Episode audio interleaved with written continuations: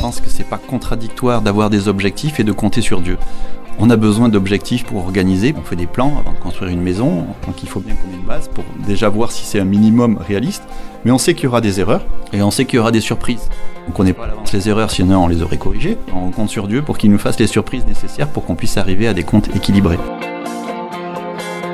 Je suis arrivé à Clé il y a plus de 20 ans, des gens autour de moi m'ont dit Tu vas te casser la figure, c'est dommage d'avoir quitté le poste que tu avais et dans un an se retrouver au chômage. Je suis heureux de les voir ces personnes-là et de leur dire aujourd'hui j'ai vu tomber pas mal de grosses entreprises, mais Édition Clé est toujours là et Dieu a été fidèle. C'est une grâce que le Seigneur nous fait.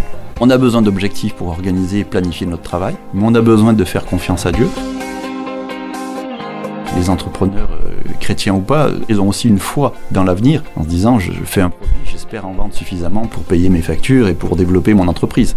Mais la différence, c'est que c'est pas un espoir dans quelque chose qui serait vague, mais c'est une confiance dans un Dieu qui prend soin de ses enfants et qui les aide.